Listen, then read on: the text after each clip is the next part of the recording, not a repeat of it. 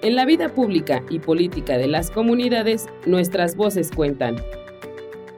Nuestras voces cuentan. Por una paridad comunitaria que fortalezca la participación política de las mujeres indígenas y afromexicanas.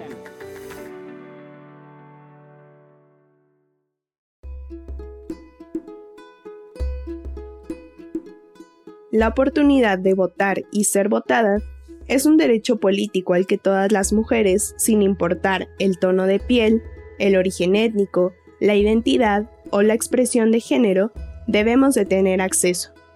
De acuerdo al artículo 232 de la Ley General de Instituciones y Procedimientos Electorales, los partidos políticos deben promover y garantizar la paridad en la postulación de candidaturas a los cargos de elección popular para la integración del Congreso de la Unión, los congresos de las entidades federativas y las planillas de ayuntamientos y alcaldías.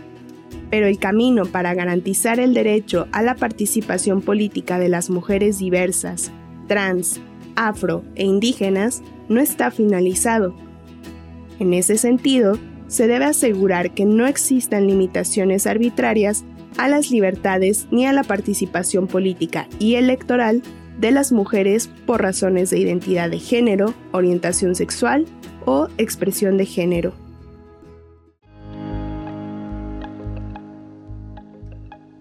Actualmente, aún persisten diversas barreras históricas que impiden la participación libre y plena de las mujeres indígenas y afromexicanas que también son trans en el ámbito político.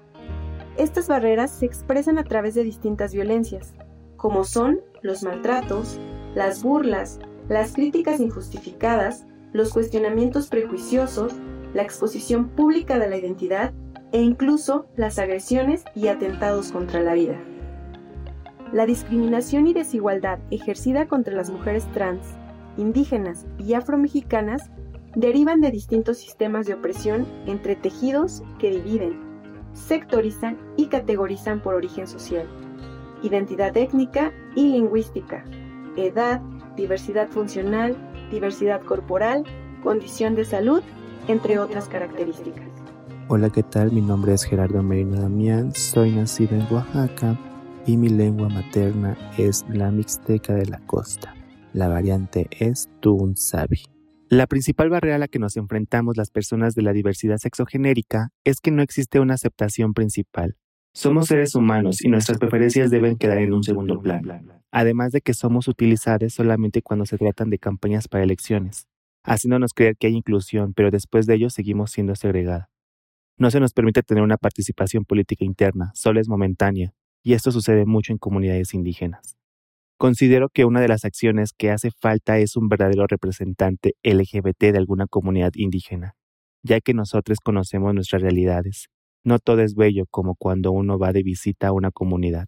Hay que aprender a ver más allá de la belleza y donde veremos que también existimos personas LGBT indígenas, violentadas y en situaciones muy vulnerables. Necesitamos una mirada de igualdad, en donde nadie es menos ni más, en donde en realidad existe una comunidad para que todas podamos florecer por igual, apoyando y denunciando lo que sucede. Es preciso luchar y llamar las cosas como son. Basta de ponerle algo bello para que se encubra la realidad todas las mujeres, afromexicanos, afromexicanas, personas trans, no binarias de comunidades indígenas, siempre hemos existido en este México.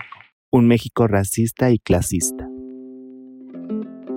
Si investigamos y prestamos atención a nuestro alrededor, por desgracia nos daremos cuenta que continuamente surgen casos de violencia política en contra de mujeres trans, afromexicanas e indígenas, cuando éstas deciden postularse a cargos de elección popular esto se da tanto en las actividades políticas tradicionales como incluso en la esfera digital. Así pues, la discriminación que se ejerce en su contra es constante y no es un hecho aislado, es decir, no le sucede ni afecta exclusivamente a una candidata, sino que se da de manera sistemática.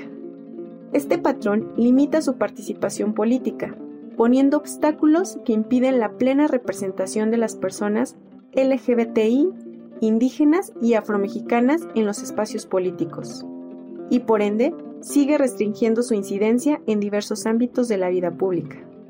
Así, la discriminación y la desigualdad se mantienen generación tras generación. Jiménez,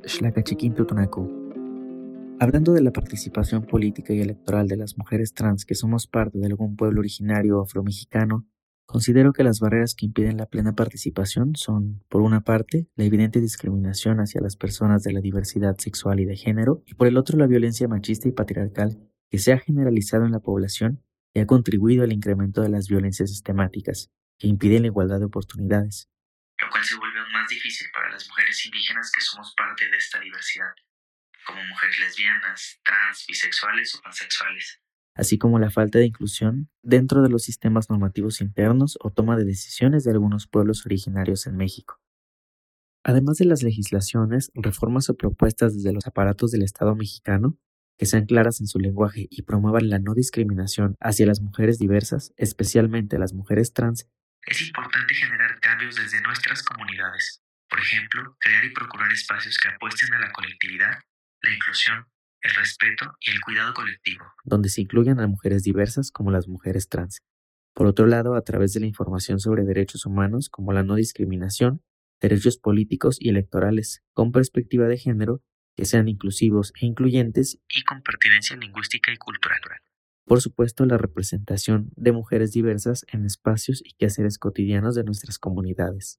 Es importante reconocer que, así como existe una increíble diversidad de lenguas, ecosistemas, alimentos y formas de pensar o organizarnos, existimos una gran diversidad de personas, y que esas personas no solo somos diversas en nuestro tono de piel, color de cabello, estatura, sino también en nuestras relaciones afectivas, nuestra sexualidad, género, y lo más importante, que todas las personas merecemos respeto y una vida libre de violencia y discriminación, lo cual contribuye a crear una sociedad más justa y con verdaderas oportunidades de participación política y social para todas las mujeres diversas, para todas las mujeres trans.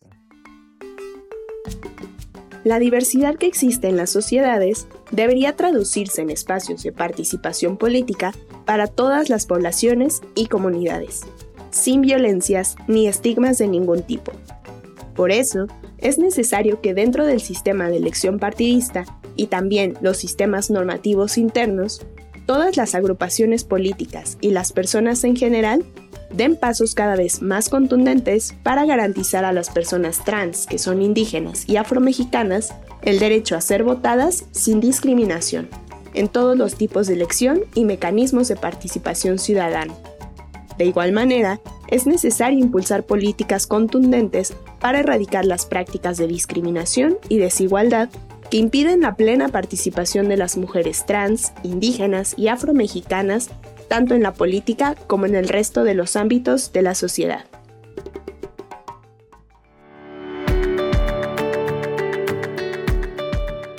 Nuestras voces cuentan por una paridad comunitaria una serie producida por la Sandía Digital, en colaboración con el Instituto Nacional Electoral.